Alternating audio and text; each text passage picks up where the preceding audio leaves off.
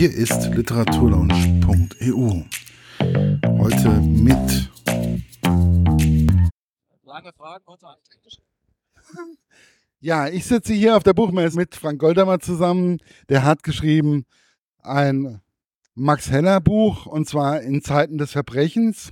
Und die Frage, die ich mir gestellt habe, war, wie kam es zu der Idee, jetzt ein Prequel mehr oder weniger zu machen?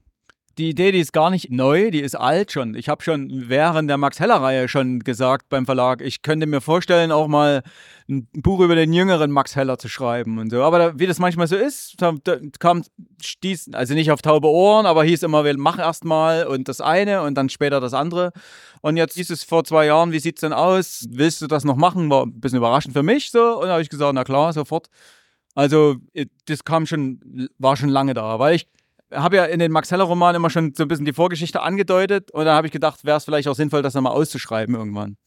Also ich fand halt einfach, also bei dem Buch, es war einfach so die Geschichte, wie eigentlich alles begann. Also wie Max Heller zum Max Heller gekommen ist und wie war das eigentlich so auf einmal den Ersten Weltkrieg zu beschreiben? Ja, gar nicht so schlimm, weil ich mich eh schon damit beschäftigt hatte und ich mache das, wenn man, wenn man sich so etappenweise ranarbeitet, also rückwärts durch die Zeit, dann, dann verliert man auch ein bisschen sag mal, die Angst davor, sich an andere Epochen auch noch zu vergreifen. Und sieht man ja dann demnächst, ist ja jetzt im Katalog, äh, also angezeigt, nächstes Jahr im Mai gibt es eine neue Krimireihe, die noch weiter zurückliegt. Also die spielt dann um 1880. Also das ist dann gar nicht mehr so schwer, sich dann so rückwärts da in diese Zeit reinzuarbeiten. Also du brauchst ja nicht so unwahrscheinlich lange für das Ganze, um, das, um dann nochmal zurückzuarbeiten. Oder du bist ja sowieso ein Mensch, der unwahrscheinlich schnell und viel schreibt und trotzdem detailliert schreibt. Ja, ich schreibe halt schnell und viel, ja. ich kann es gar nicht. Ist so. Ich bin ja jetzt, ich sage mal, ich bin Rentner, weil ich betrachte das ja nicht als Arbeit, was ich mache. Und arbeiten gehe ich nicht mehr. Also meine Firma habe ich vor zwei oder zweieinhalb Jahren abgestoßen und seitdem habe ich ja Zeit ohne Ende. Und ich habe eh schon viel geschrieben immer und jetzt schreibe ich halt noch mehr. Ja, aber ich fand halt einfach das Ganze unwahrscheinlich spannend und schön geschrieben. Also auch so die Zeit nach diesem Ersten Weltkrieg, mehr oder weniger. Die, wie du die beschrieben hast, das Ganze. Naja, ich bin halt, also ich, ich sage immer, ich weiß gar nicht, ob man jetzt die Schreiberei als Talent beschreiben kann, aber ich denke mir immer, ich habe wahrscheinlich die Fähigkeit, mich gut so in, in Personen und auch Zeiten hineinzuversetzen. Also ich, und ich kann auch, habe ich schon festgestellt, ich kann auch sehr gut im Kopf auch switchen. Also ich kann, ich habe ja zum Beispiel in Max Heller jetzt geschrieben, der ja 1917 losgeht. In der Zwischenzeit schreibe ich ja aber auch Gegenwartsromane, die also jetzt spielen, Krimis oder Thriller. Und dann habe ich ja ich meine, das sieht man ja als Leser immer erst ein halbes oder ein Jahr später. Dann habe ich mich ja gleichzeitig auch mit dieser anderen Epoche 1880 beschäftigt. Und irgendwie fällt mir das ganz leicht, von einem, von einem Ton oder von einer Sprache in die andere zu wechseln. So. Also ja, vor allen Dingen, weil weil es halt einfach wirklich so ist, es ist immer irgendwie eine zeitgemäße Sprache. Also es ist immer so, so eine Beschreibung, vor allem wie du die Familie von Max Heller so beschrieben hast. Und Max Heller ist ja auch kurz davor gewesen, die Seiten komplett zu wechseln. Ja, ja, genau. Naja, das war,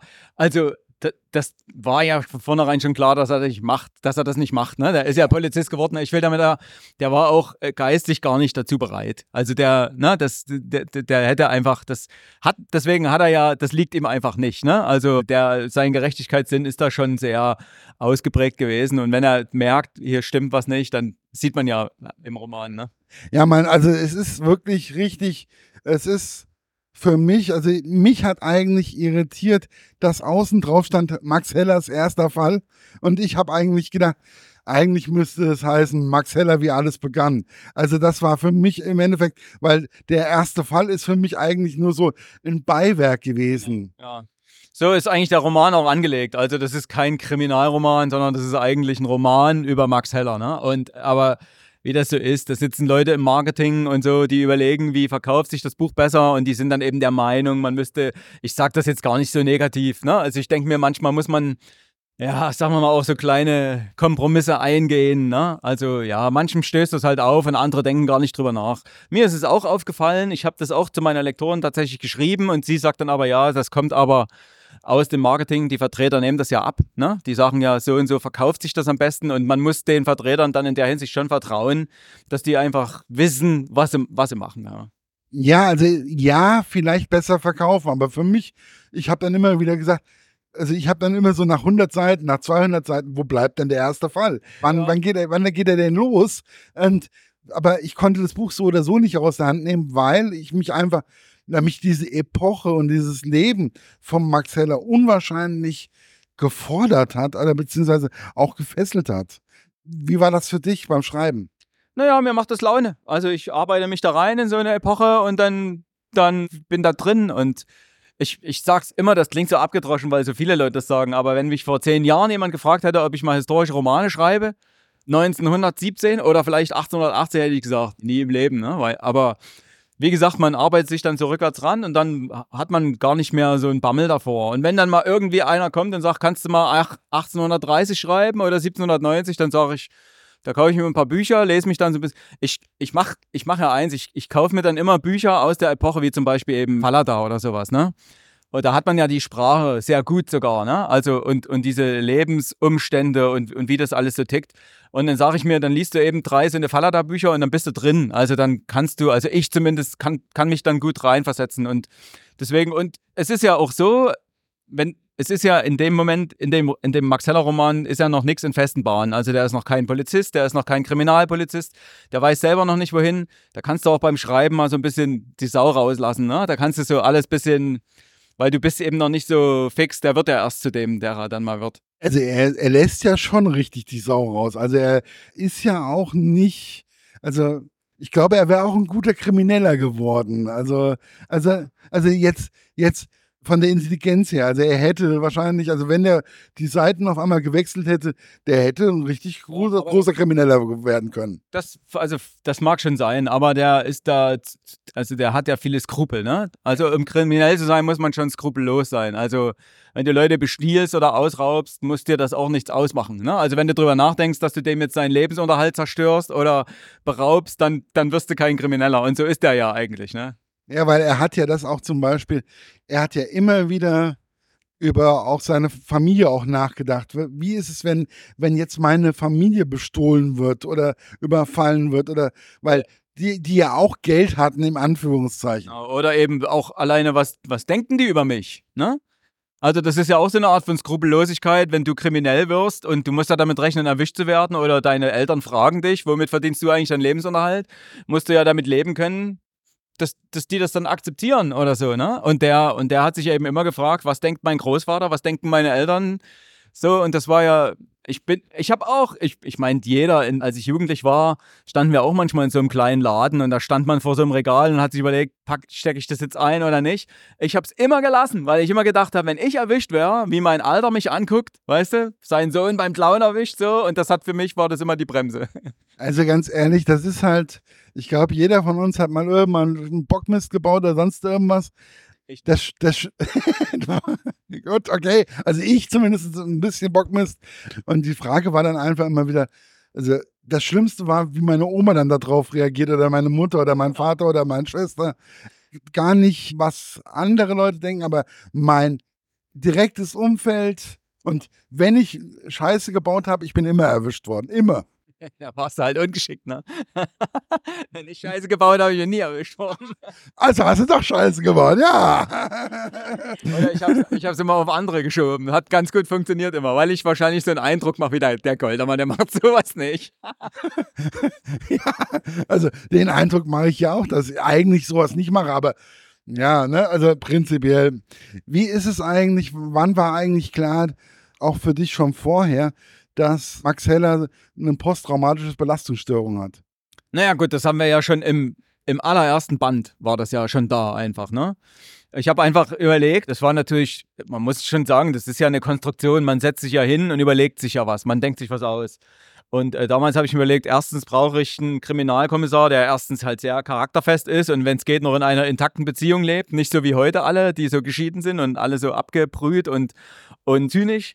Und dann ist es natürlich so als Stilmittel oder als, um, um so ein bisschen äh, für die Dramaturgie, musste, brauchte ich so ein Manko. Ne? Also der, der Leser oder die Leser im Allgemeinen, wie soll ich das sagen? Also es ist immer, wenn, wenn einer eine kleine Schwäche hat, ne? Das muss ja auch nicht, nicht mal eine körperliche Schwäche sein, sondern einfach zum Beispiel ein Kriminalkommissar, der halt immer rauchen muss oder immer eine Pfeife im Mund hat oder gern auch mal einen Schnaps trinkt oder so, ne? Und bei Max Heller ist es halt erstens sein Fuß, der ihn ja immer, den konnte man ja auch immer dramaturgisch gut einsetzen, wenn es mal zu einer Verfolgungsjagd kam weil Max Heller ja durchaus ja eigentlich sportlich ist, aber dann hat man immer den Fuß als Alibi, dass er dann eben in entscheidendem Augenblick nicht richtig zugreifen kann oder so, ne? Oder nicht schnell genug ist. Und genauso ist das eben mit seiner, mit seiner, mit seinem Trauma da eben. Das hat mir eben die Möglichkeit gegeben, ihn in fast jedem Buch mal in so eine Situation zu schaffen, wo er dann wieder seine Angst überwinden muss und, und wieder über sich hinauswachsen muss, weil er wieder in den Keller runterkriechen muss. Also, ne? Ja, aber das ist halt einfach wie, wie das Ganze auch von der Familie dann teilweise aufgefangen worden ist. Oder diese Albträume, die er nachts in diesem Buch einfach auch hat. Einfach grandios beschrieben, wo ich halt einfach sage, so kann es sein oder so kann das funktionieren. Und das hat einfach sehr, sehr viel Spaß gemacht. Also Spaß in Anf also ja, ja. es ist ernst, aber es ist so geschrieben, dass ich sage, ey, so kann es sein. Und so, so funktioniert das. Und das finde ich echt gut. Was ich auch gut fand, war, wie er Karin kennengelernt hat. Ja, ja. Na, das war ja auch schon, war ja auch schon angedeutet, ne? Also ich hatte ja mal angedeutet, dass die sich was 21 irgendwie bei, an der Elbe in Bad Schandau, also in, in der sächsischen Schweiz sozusagen bei so einem Volksfest kennenlernen. Und ich habe ja auch schon angedeutet, dass die ja aus einer wohlhabenden Familie kommt, eigentlich, sehr wohlhabend. Und es gab ja mal in einem, einem meiner Romane so ein, so ein Abschlusskapitel, ich glaube, im dritten Vergessene Seelen war das gewesen. Da habe ich ja, ich, wir hatten ja immer die Titelüberschrift immer mit, mit Zeit und Ort und Datum. Und da habe ich ja schon mal so einen, so einen Schritt zurück gemacht. Deswegen verrate ich auch gar nicht so viel, wenn, wo der Max Heller sozusagen zu Karins Vater rennt ihn, und ihn sozusagen windelweich verprügelt, ja, so. Und das war eine Szene, die hat mir damals vor vier Jahren schon Laune gemacht und ich habe die jetzt noch ein bisschen ausgearbeitet und so, also das, das ist mal so, ne, das ist immer das, man, man weiß eigentlich, es gibt, wir haben ein Rechtssystem und, und, und die Täter werden eben so bestraft, dass die im besten Fall auch wieder sozialisiert werden können und so, was ja viele Menschen nicht einsehen. Ne? Viele wollen ja am liebsten die Todesstrafe oder die wollen eben, dass mal einer so richtig seine Abreibung bekommt. Also habe ich sozusagen unser aller, so die, die niederen Instinkte so ein bisschen befriedigt, indem der Max Heller so so, sozusagen sein, dem Dämon freie Hand gibt und äh, selber ja aber dann letztendlich feststellt, also schon in dem Augenblick, als es passiert, da sieht er sich ja dann in so einer Spiegelung ne, dann, und sieht sich selbst als Schläger dastehen und hat sich, das ist ja der Moment, wo er sich schwört, sowas darf mir nie wieder passieren. Also ich darf nie wieder die Kontrolle verlieren über mich und meine, und meine Emotionen. Und deswegen, das war so meiner Meinung nach so der letzte Schritt, wo dann wirklich aus Max Heller dieser Max Heller geworden ist. Ja, aber ich finde auch, also wäre auch unwahrscheinlich in meinen Augen unwahrscheinlich viel Anteil daran hat, dass Max Heller zu Max Heller wurde, war einmal der Großvater und der Herr Pohl. Genau, die werden ja, der Großvater, den werden wir jetzt erleben. Das ist ja der, der jetzt im Mai sozusagen das Licht der Welt erblickt. Genau, das ist der Kriminalrat Gustav Heller. Der, den erleben wir dann als so Anfang 40-Jährigen, so ein schon gestandener Mann. Der hat ja, wir wissen das ja aus dem Buch jetzt, der hat ja einen Pferdehof in der Nähe von Dresden. Und wir wissen auch schon ein bisschen was über Max Hellers Tante, die ja nicht alt geworden ist, die also an Schwindsucht litt. Und über seine Großmutter wurde schon beschrieben und die werden also dann alle zum Leben erweckt. Auch sein Vater als junger Kerl, der ja nicht mitmachen will auf dem Pferdehof, der ja lieber sich einen anderen Lebensweg aussucht. Und der Pol, den werden wir noch hoffentlich, ich bin ja, reden ja miteinander, dass wir auch die Max Heller-Reihe, zumindest diese Lücke jetzt schließen zwischen 24 und 44, wo dann der Angstmann sozusagen einsetzt. Vielleicht kann ich ja dann auch das noch ein bisschen ausarbeiten. Ja, weil ich finde also auf jeden Fall Pol finde ich ein total spannender Charakter. Der ist, der ist, der ist cool. Also der ist einfach, der ist, der ist, also der ist, ich kann ihn gar nicht. Der ist so gesetzt, ja. Also und, und der, der erkennt in, in Max Heller etwas, was ja, und der fördert das Ganze eigentlich auch. Und der, der macht im Prinzip, der gibt ihm ja das wieder, was ja Max Hellers Großvater mit ihm gemacht hat. Also der, der wird dann in der Reihe, die ich jetzt schreibe, irgendwann wird der junge Pol dann auch auftauchen, so als ganz junger Kerl und sozusagen unter die Fittiche von Gustav Heller genommen werden. Das sagt ja der Herr Pol, das sagt er ja auch immer wieder. Ich gebe jetzt deinem Großvater was zurück in der Richtung. Ja. Na, das war der Plan. Also ich, wenn ich schreibe, denke ich schon immer drüber nach, wie könnte man das alles vernetzen und verknüpfen miteinander. Also das ist schon beim Schreiben steckt da schon immer. Es macht halt einfach auch, es macht total viel Spaß. Also diese Vorgeschichte, auch wenn man eigentlich weiß, wie es ausgeht, weil man kennt ja Max Heller schon 1944, aber diese Vorgeschichte, jetzt kann man das viel besser greifen. Jetzt verstehe ich noch ein bisschen besser eigentlich so diese, diese Geschichte um Max Heller. Wir haben jetzt das Problem, oder die Buchhändler, ich bin schon angesprochen worden, die wissen jetzt immer gar nicht richtig, welchen, also für Neueinsteiger, welchen Max Heller verkaufen wir denn jetzt zuerst? Also lassen wir die mit dem Angstmann anfangen oder fangen wir mit dem Prequel an? Aber ich bin trotzdem immer noch der Meinung, die Leute sollten, wenn, dann zuerst schon den Angstmann lesen und dieses Prequel dann lieber dann zum Schluss, also hinterher lesen. Also ich bin schon immer noch der Meinung, dass man dann eben, man das, ja, so im, wenn man den erst kennenlernt und dann im Nachhinein die Entwicklung von ihm sozusagen so verfolgen kann, ist das schon die bessere Reihenfolge eigentlich. Ja, aber wobei, wenn jetzt zum Beispiel auch noch diese, diese Lücken geschlossen werden, dann ist es vielleicht auch wirklich. Äh, man kann ja dem, letztendlich macht ja der Leser sowieso, wie er will, weißt du? Also man kann ja da gar nicht. Ja, also ich würde aber auf jeden Fall auch mit dem Angstmann anfangen, aber ich finde einfach, das Buch prinzipiell, ich finde es ein super Buch, ein tolles Buch, wo man einfach verschiedene Dinge gut versteht, aber ich fand halt einfach den Untertitel, den fand ich sehr. Aber das gibt ja vieles. Also es gibt ja, ich, ich habe jetzt, glaube ich, das war, glaube ich, jetzt mein 13. Buch mit DTV, ne? Und da sind Cover dabei, die finde ich total super. Und dann sind Cover dabei, die finde ich nicht so gut. Aber ich sage nicht welche, ja. Da gibt es Titel, die habe ich mir selber ausgedacht. Die sind natürlich spitze. Und Manchmal gibt es Titel, aber da sage ich auch nicht welcher. Manchmal gibt es Titel, einer musste ja sogar in der Not schnell geboren werden, weil es gab leider eine Doppelung damals. Da gibt es manchmal Titel, wo ich sage, okay, ja, das geht in Ordnung, ja. Wie zum Beispiel jetzt diese, diese neue Reihe, äh, Gustav Heller heißt Tod auf der Elbe. Das ist so eine Sache, das klingt so banal, ne? Und vielleicht wäre es nicht das, was ich mir ausgesucht habe. Wenn aber der Verlag und die Vertreter alle der Meinung sind, so machen wir das und das kommt gut an, dann muss man sich als Autor, man kann ja immer sich streiten, aber es kommt immer darauf an, willst du dich ständig mit Leuten anlegen? Vor allen Dingen, wenn du, wenn du darauf bestehst, dass du recht hast, kommen die ja nachher zu dir und sagen, siehste, hat nicht funktioniert. Wenn es andersrum ist, kann ich sagen, ja. ja, aber ich finde einfach, aber prinzipiell, die Elbe ist auch total interessant. Ich fand auch total, die Eiskeller fand ich total interessant die Beschreibung davon. Also, oder auch dieses Volkfest, Volksfest, wie das abgelaufen ist. Also es ist, man, man taucht richtig in die Geschichte von damals ein und das macht einfach viel, viel Freude. Man, man lernt, also so wie ich ja gelernt habe, lernt der Leser dann so ein bisschen mit, ohne dass er jetzt belehrt wird. Aber ich bin ja immer ganz hin und her gerissen, wie zum Beispiel mit dem Eiskeller. Da macht sich niemand Gedanken drüber. Die hatten früher auch Kühlschränke, aber da musste halt ein Eisblock unten rein. Und viele Leute denken nicht drüber nach. Ne? Und da hat man ja Keller anlegen müssen, um diese Eisblöcke da aufzubewahren, vom, vom Winter bis am besten in den nächsten Herbst. Und dann wiederum, also das, das mutet uns so altertümlich an, aber dann wiederum gibt es Sachen damals schon, da würde man nie im Leben glauben, dass es sowas gibt. Wie zum Beispiel, sage ich bloß mal ein Beispiel, die Bestrahlung von Tumoren. Ne? Da denkt man so, das ist was ganz Modernes. Das gab es aber 1900, was weiß ich, 39 oder 40 gab es das auch schon. Da wurde das auch schon bestrahlt. Oder auch Zahntechnik oder so, Zahnprothesen oder auch andere Technik. Also man, man, manchmal, manche Sachen sind so ganz alt und die kennt gar keiner mehr. Und manche Sachen, von denen du aber denkst, die sind ganz modern, die gab es aber schon vor 100 Jahren. Also das ist ganz verblüffend. Ne? Ich habe das letztens auch gerade gehabt mit einem Therimin. Ich weiß nicht, ob du das Instrument kennst. Das ist so mehr oder weniger, das wird so mit der Hand, mit zwei Händen gesteuert. Und also, ja, genau, ja, genau, dieses. Und das ist, und ich habe gedacht, das wäre so 70er Jahre oder sonst was. Und dann 1920 und ich stand dann da, ich so, hä?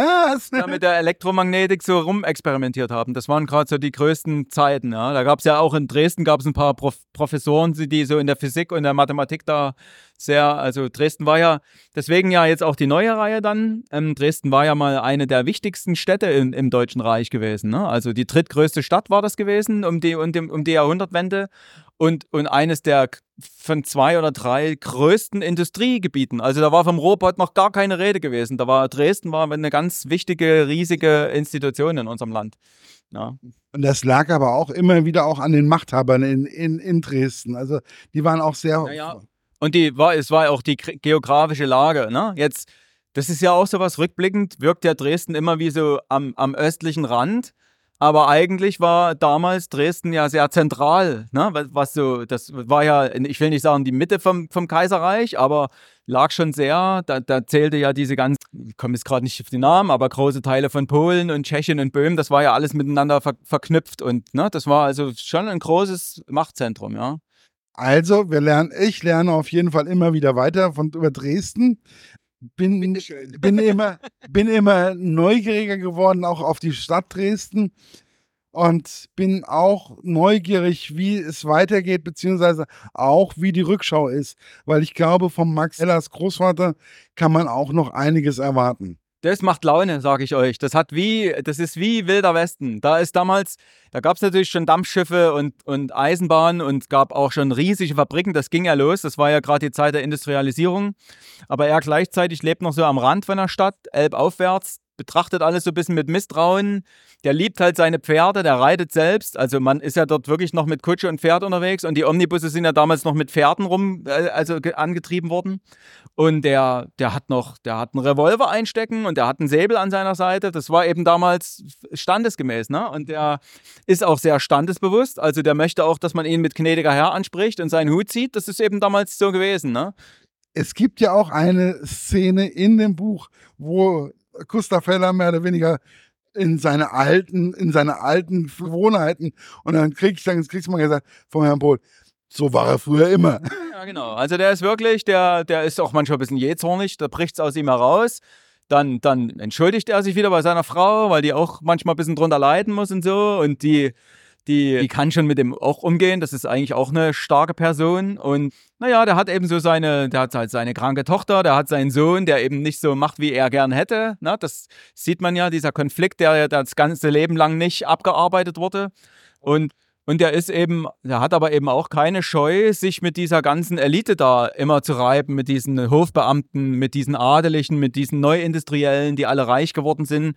Also der hat da auch keine Scheu davor, da richtig schön reinzuholzen und sich auch mit seinen, mit seinen Chefs, also Polizeipräsident Schwaus, der hieß, der, den gab es wirklich, den, ich baue ja solche Figuren, versuche ich ja immer wirklich mit einzubauen.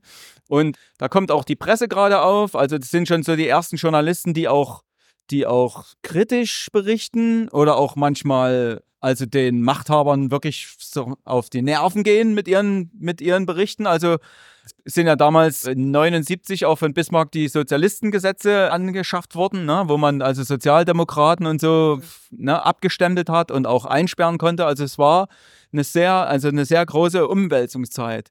Und man ja. hat eben wirklich die Industrialisierung und gleichzeitig noch diesen alten Haudegen vom alten Schlag, der in 1870 mit dem Krieg gewesen ist. Also ganz interessant. Also, also sprich, es kommt noch einiges auf Heller-Fans zurück. Ich halte es jetzt einfach mal als allgemein, weil ich glaube, wir können uns auf spannende Jahre hoffen, ja. verlassen und und ich werde wahrscheinlich wieder einiges über neue, über die damalige Zeit lernen weil ich jedes Mal über Sachen stolpere, die ich vorher nicht gewusst habe. Siehst du? Dank ich danke dir dafür. Nee, ich habe zu danken.